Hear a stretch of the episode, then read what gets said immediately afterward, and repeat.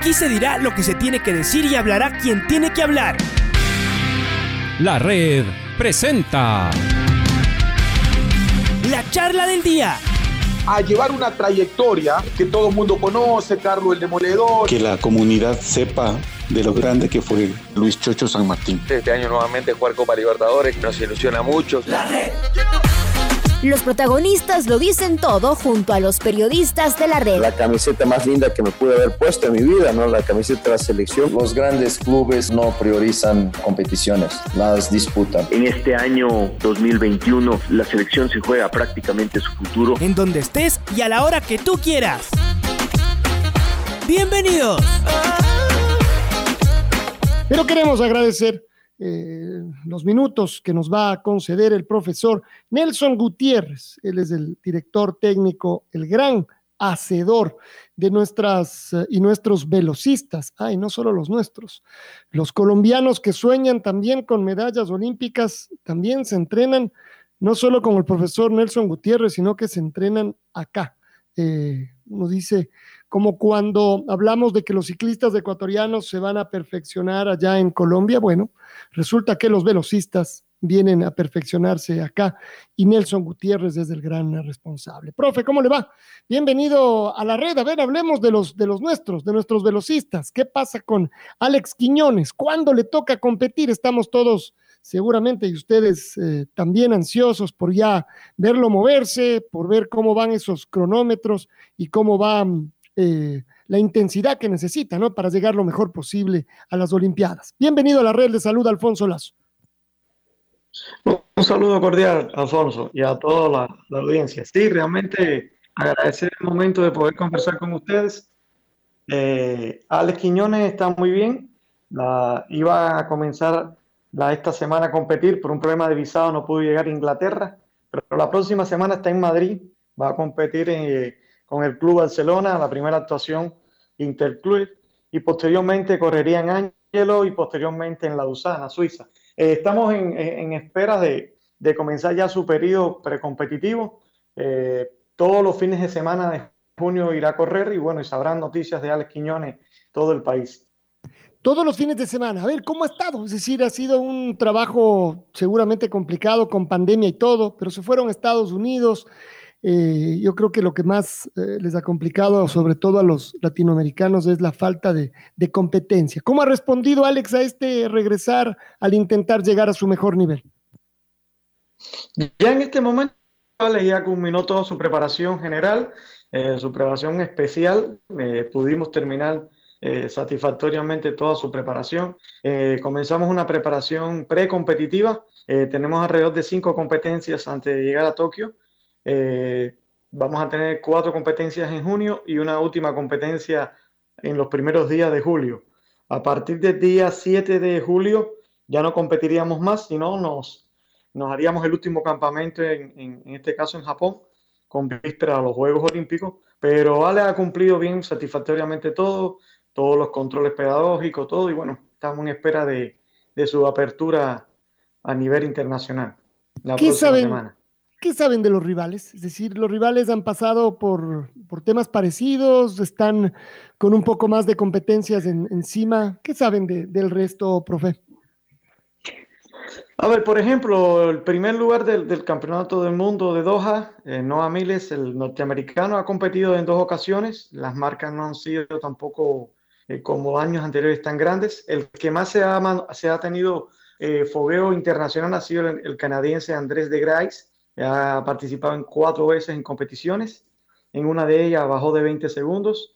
De ahí, eh, rivales como el turco, como el mismo inglés, se mantienen al margen de correr 20-20, 20-40. el pronóstico de Alex de salir a, la palestra mundial está entre los 20, 20, 20 segundos, 20, 20, eh, y posteriormente ir rodando ya como, como, tal. Nosotros estamos, o sea, con las mismas perspectivas de llegar a, a, un podio olímpico y bueno, ese es el anhelo. Para eso estamos trabajando. 100 o 200, o es decir, o los dos se pueden hacer, o mejor solo dedicarse a una prueba. No, no, solamente vamos a hacer 200. Realmente eh, la prueba de Alex es 200 metros y por hoy eh, muy pocos atletas ya hacen doble, doble actuación, son algunos atletas los que hacen estas excursiones. En el caso de Alex, con su edad, tenemos que preservarlo bien para el 200 y llegar bien, más que todo llegar bien. Eh, no es un secreto para nadie que sí nos afectó la pandemia. Eh, realmente, sobre todo, usted dijo un, dato muy importante, competir.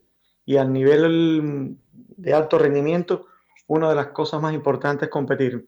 Nosotros hubiéramos querido haber competido hace cuestión de 10 días en, en Inglaterra, pero lastimosamente no pudimos competir por el problema de visa. Nos llegó la invitación con cinco días de antelación y no fue suficiente para el trámite de visado.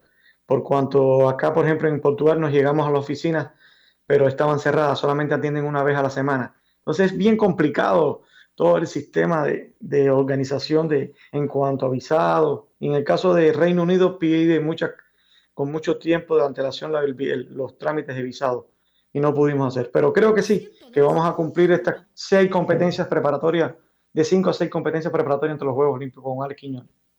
Eh, y uno piensa, él, llegó a ser eh, tercero en el mundo eh, y con unos tiempos fantásticos y en la Liga de Diamantes eh, brilló. ¿Es posible llegar con el trabajo que vienen haciendo y lo que falta todavía, el tiempo, a, a esos niveles para los, para los Juegos Olímpicos? Sí, sí es posible, por cuanto es una prueba de fuerza rápida, fuerza explosiva, tiene la maestría, Alex está en la excelencia deportiva en este momento, estos niveles después que ya logras tener la preparación eh, especial, es, es, no es fácil, pero porque la palabra no es la correcta, sino logras eh, por su maestría, logras tener una forma deportiva en 20 a 40 días, que es la intención, que dentro de 20 días él está en una forma deportiva propia para, para darnos una buena alegría y buenas actuaciones a nivel de Copa en ligas de diamante, a nivel de meeting, y en este caso, diga. Bueno, la verdad es que Alex Quiñones siempre nos hace poner como nerviosos cada vez que está en la línea de, de, partida por lo que puede hacer, por la espectacularidad, la fortaleza que tiene.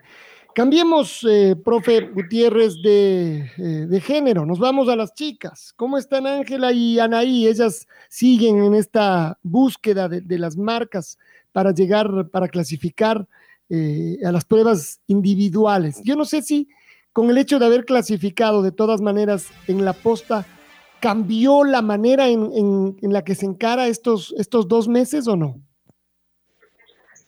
No, no, realmente nos da tranquilidad porque sabemos que tenemos la participación, pero todavía el compromiso está en el sentido de que el objetivo es clasificar en las pruebas individuales. Ángel Enay corren esta semana, el sábado, día 5 en Salamanca, España, en la prueba de 100 metros. Tienen dos pruebas, una a las 5 de la tarde de acá de Europa y después otra a las 7 de la noche. Eh, una de, la, de, las, de la idea que tenemos es que ellas, las dos, vayan a hacer la marca este fin de semana. Ojalá todo se dé Ojalá todo se dé, sí. A ver, ¿y cómo les ha visto? ¿Cómo están? ¿Cómo va ese también lo mismo, no? La falta de competencia, el volver a competir. Ellas ya han podido eh, competir, sacarse los nervios. ¿Hay presión para ellas, dentro de ellas mismos, eh, para sacar esos, esas décimas que les faltan? Así es, siempre hay su preocupación, más que todo la preocupación, pero ellas sí han podido competir esta es, va, viene a ser la quinta competencia de ellas. Y por eso decimos que después de cinco competencias individuales empiecen ya a tener los logros del pico de rendimiento. Por eso estamos abogando que realmente este fin de semana podamos tener una alegría para el país y que tengamos, eh, en este caso, tanto Anaí Suárez como Ángela Tenorio marca Juegos Olímpicos. Eh, sabemos también que no solamente por marca, es también por puntos. Podríamos también estar clasificados dentro de las 54 mejores velocistas de, de los Juegos Olímpicos, en este caso Ángela está en el lugar 60, eh, una competencia más ganaría en punto tanto como Anaí Suárez. Entonces, estamos también apostando, o sea, no solamente por marca, sino también por puntos en la clasificación de los Juegos Olímpicos. ¿Hay un día límite? Es decir, una última competencia, si hasta esta fecha no se pudo clasificar, no se entra, uh, Nelson. Sí, el día 29 de junio a las 12 de la noche cierra eh, las inscripciones las posibilidades de hacer marcas Juegos Olímpicos y días posteriores se dicen los clasificados por el ranking. En este caso, los rankings por la cantidad de puntos que van ganando por cada competencia. Cada competencia da un puntaje como tal. Vaya, este es el último mes, el todo por el, el todo por el todo. ¿Qué hay? Ya en cambio están clasificadas las chicas en la, en la posta, en el 4%. ¿Qué hay con, eh, con ellas? Es decir, ¿se podrán juntar? ¿Dónde se podrían eh, juntar? Supongo que ya competir no habrá dónde para, para la posta, pero sí entrenar, esto que puede ser eh, clave en las postas, que no es, en el atletismo es curioso porque salvo las postas, todos son temas individuales. Bueno, acá uno depende de, lo, de uno mismo, pero también de lo que haga su compañero, en este caso su compañera. ¿Habrá posibilidad de tenerlas juntas unos días por lo menos?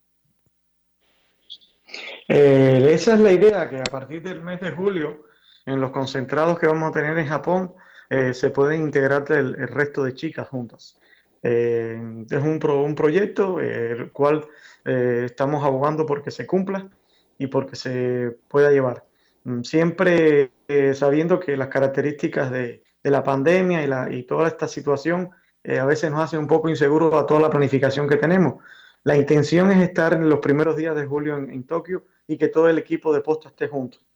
Eh, vamos a hacer todo el esfuerzo, vamos a hacer todos los tipos de gestiones y bueno, en este momento, en este momento estamos tratando de hacer esto, de llegar bien y que estén todas juntas a partir de julio. Em, y otro tema más que tiene que ver también con los Juegos Olímpicos, eh, lo anunciaba hace un ratito, mejor conversábamos con el ministro del, del Deporte, y es la vacunación que ya se está llevando a cabo a los deportistas de élite. Y por supuesto, la mira principal es eh, a los deportistas que estarán en, en, eh, Japón. Incluso eh, lo que se llega a decir todavía no se afirma con toda certeza es que todos quienes vayan a llegar a Tokio tendrían que estar vacunados. ¿Cómo está el tema con ustedes? Porque además aquí no solo obviamente son los deportistas, sino su equipo de trabajo también, Nelson. Eh, bueno, gracias por esa pregunta. Sería de gran ayuda para todo el equipo que está fuera del país, porque sabemos que en el país hubiera sido mucho más fácil la vacunación. Nosotros ya llevamos ya tres meses fuera del país, para cuatro meses, y realmente se nos hace un poco difícil fuera de, nuestra tierra, por cuanto hay prioridades en cada país para, para el plan de vacunación. En este momento el Comité Olímpico de Portugal comenzó su vacunación a los atletas que están clasificados a Juegos Olímpicos en diferentes disciplinas y bueno, a través de este medio hacer llegar a las autoridades del país eh, la inquietud y la preocupación que tenemos los deportistas y equipo técnico que está fuera del país. Creo que merita que nuestros dirigentes nos hagan una gestión internacional, porque se puede, entre comités olímpicos y comité olímpicos, a ver si podemos nosotros ser vacunados, más que todo por una garantía de no ser contagiados, no solamente por tener la vacuna o porque nos pueda pedir Japón la vacuna, sino más bien para estar mucho más protegidos y poder llegar, bien a la cita, porque podemos perder todo el esfuerzo que hemos hecho hasta hoy, lo podemos perder en horas. Estamos hablando con el profesor Nelson Gutiérrez, entrenador de atletismo de velocidad, con, eh, que ha sido pues eh, fundamental ¿no? para que varias de nuestras figuras estén ahí peleando clasificaciones e incluso que ya logren hacerlo. Eh, señor Gutiérrez, le saluda Patricio Javier Díaz. Cuéntenos un poquito, este tema de la vacunación, hace un rato decía el señor Sebastián Palacios, se está coordinando con las distintas embajadas y consulados. Con ustedes todavía no han, no han tenido contacto. Y el otro tema es el tiempo de anticipación. Si usted dice que eh, nos cuenta que están eh, eh, todos, los, todos los fines de semana mm, compitiendo, la vacunación y los posibles efectos, ¿cómo podrían afectar en el rendimiento? Sobre todo me pongo a pensar en las chicas que no han logrado su clasificación, es decir, puede ser que se vacunen y que esto sea contraproducente o no. Yo en, el tema no, no soy especialista, no sé Realmente lo que sabemos es que no hay grandes, grandes, grandes complicaciones ni grandes reacciones, sobre todo en personas sanas, sobre todo en personas sanas. Yo no pienso que tenga alguna reacción en este caso eh, eh, con, con, respecto a las chicas, porque ya hay atletas aquí en Portugal que se han vacunado y siguen compitiendo, o sea, siguen compitiendo, han estado cerca de nosotros y no he visto ninguna, ninguna secuela de esto. En el caso de, de que no se ha hecho ninguna gestión, no. Todavía no tenemos ninguna información y sí estamos preocupados porque vamos para el último mes y sería factible haber aprovechado, si eran dos dosis, este último mes de tener la vacuna. Pero no, no, todavía no tenemos ningún, ninguna orientación, ninguna programación sobre esto. De acuerdo. Y vamos a ofrecernos a hacer el contacto correspondiente para para poder facilitar este, este, asunto, señor Gutiérrez. Por otro lado, y ya saliéndonos un poco del tema de la vacuna y, más bien entrando en esta planificación que seguramente busca el detalle, ¿no? Eh, eh, eh, planificar al detalle.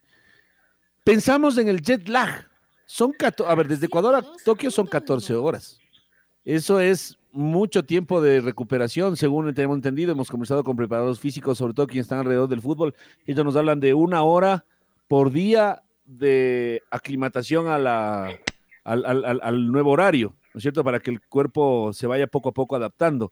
Eh, ustedes están en Portugal, están un poco más cerca, pero de todas maneras, si no estoy mal, son siete, ocho horas también, lo cual es, es bastante, ¿no? Para eh, todos los, ciclos fisiológicos del cuerpo. ¿Cómo hacer, señor eh, Gutiérrez? ¿Cómo lo están planificando esto que es tan importante para estar despiertos a la hora donde unos duermen y comer a las horas donde ya donde donde donde no se come, ¿no? Así básicamente se podría definir. Sí, hemos tenido en cuenta eso, por eso queremos llegar los primeros días de julio para que todo el sistema fisiológico pueda estar adaptado. Lo habíamos hecho en el último Campeonato Mundial de Doha, donde nosotros tuvimos nuestra preparación aquí en Portugal, no solamente con el cambio de horario, sino también con el nivel de humedad, la temperatura, porque va a ser temperaturas muy altas. En este momento sí tenemos ya la temperatura ideal estamos haciendo en la Universidad de Coimbra, haciendo algunos entrenamientos ya con temperaturas altas, de en este caso, eh, con horarios, en este caso donde la, el sol está mucho más fuerte, estoy hablando entre las 2 y las 3 de la tarde, pero la idea de, adaptarnos al, horario es llegar los primeros días de julio para ya, después del 20 de julio al 25 de julio, ya estemos ya entonces en ese equilibrio como tal entre días y horas, o sea, es una hora de diferencia, un día de, adaptación al lugar de competición. Y cuéntenos un poco, ¿cómo es esto de adaptarse al calor o la humedad? Es decir, el cuerpo puede acostumbrarse a la deshidratación, al calor, así como se puede acostumbrar a, subir a la altura, por ejemplo, ¿no es cierto? Después de un tiempo más o menos se adapta, eh, o como hablábamos hace un rato, al cambio horario, el cuerpo finalmente se va a adaptar. Eh, ¿Cómo es esto de la adaptación a la deshidratación? ¿Reacciona distinto el cuerpo cuando ya está un poco más adaptado a trabajar en el calor y la humedad? El organismo trabaja por adaptaciones funcional y lo más importante es que si normalmente tienes un gasto calórico de 2.000 calorías, empiezas, empiezas a, suplir con hidratos de carbono 3.000 calorías en este caso y poder que ese equilibrio a través del sudor o a través de, la misma fatiga por, el golpe de calor, poder adaptarte como tal. En atletas lo hacen en dos días, hay atletas que lo hacen en tres, de acuerdo al organismo. Entonces, lo más importante de todo esto es que el atleta, eh, si es en la, en la ingesta que está tomando y está llevando, deban ver y ver los niveles de deshidratación. Nosotros todos los días hacemos niveles de, de hidratación. En la mañana vemos quién está deshidratado, quién no está deshidratado, porque simplemente eh, la, la, deshidratación no se da en una hora o dos horas, se da desde el día anterior. 24, 48 horas. Entonces, esto es importante sobre todo para todos los deportistas, pero sobre todo para el velocista es fundamental. Es fundamental. Y finalmente, de mi parte, al menos, señor Gutiérrez, cuéntenos un poquito cómo eh, están planificando la llegada a Tokio del equipo multidisciplinario. Tokio es un destino costoso, ¿no? Y, en general, eh, pues eh, no solamente para, quien va de turismo, me supongo que también, por supuesto, para, para una delegación oficial. Y sabemos a la vez que un equipo como el de ustedes tiene varias personas involucradas. ¿Quiénes podrán estar? Además, esto, esto es un pedido de las, de las atletas, ¿no? De, los y las atletas de tener la mayor cantidad de personas que están en el equipo multidisciplinario, porque, claro, la delegación de Ecuador, todos los deportistas de ecuatorianos podrían tener cuatro o cinco fisioterapistas mandados por el COE y sabemos que así no funciona, ¿no? Que cada, eh, por ejemplo, sus velocistas ya están acostumbrados a las manos de, su fisioterapista. ¿Cómo, ¿Cómo está planificado? ¿Qué recursos van a poder tener? ¿Cómo están gestionando esto, señor Gutiérrez, eh, por el bienestar del equipo que usted lidera? No, en este momento nosotros hemos hecho toda la preparación con nuestro fisioterapeuta el mismo nos va a acompañar a los Juegos Olímpicos oficialmente. Eh, y es una, una, algo muy importante que el, fisioterapeuta Caridad Martínez pudiera estar y va a estar de ley ya viajando con nosotros en los primeros días de julio. Eh, esto está previsto, o sea, lo tenemos previsto más que todo por una necesidad imperiosa de que esté eh, junto a, los últimos días de toque en cuanto a, la forma deportiva. Y bueno, eh, en este caso no estamos preocupados, lo más, la preocupación es poder llegar y poder llegar con los días de antelación a Tokio, que es lo más importante en este momento y es lo que realmente queremos hacer y es lo que hemos conversado con la dirigencia, que en los primeros días de, del mes de julio podamos estar ya en Tokio en este proceso adaptativo, en este caso con el equipo multidisciplinario que lo conformaría Caridad Martínez y mi persona como técnico, como técnico de la selección, y bueno, y hacer los últimos toques de trabajo de preparación especial y competitiva allí en Tokio. Em, a ver, profe, y, yo me salgo en cambio un poquito del equipo olímpico de velocidad ecuatoriano para irme al colombiano, ¿no? Eh, ya sabemos cómo está el deporte en Colombia de desarrollado y sin embargo han querido poner en sus manos al equipo de velocidad. Anthony Zambrano es el velocista de 400 metros, eh, en cambio, que, acaba de competir ya en la Liga de Diamante, fue segundo en la primera, es decir, con muy buenas marcas. Creo que no les fue tan bien, ¿no? En la posta 4 por 400. Eh, a ver, cuéntenos un poquito de cómo está el equipo colombiano y particularmente Anthony Zambrano, donde los colombianos apuntan a que podría ser medallista. Eh, bueno, como lo vieron todos este fin de semana en, Doha, Qatar, Anthony Zambrano vino a ser su segunda mejor marca de por vida eh, y abrió muy bien la temporada. Eh, en este momento está en el cuarto lugar del mundo, rankeado.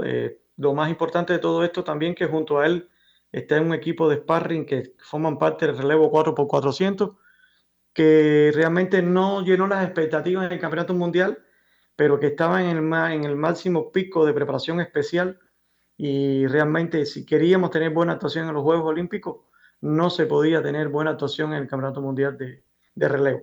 No obstante, en el Campeonato de Relevo eh, tuvimos una, algo muy peculiar, fue la temperatura que, por la cual corrieron los atletas, o sea, hubieron atletas, tuvieron atletas que tuvieron un, un frío y una, una adaptación no acorde. Por ejemplo, el equipo colombiano le afectó mucho.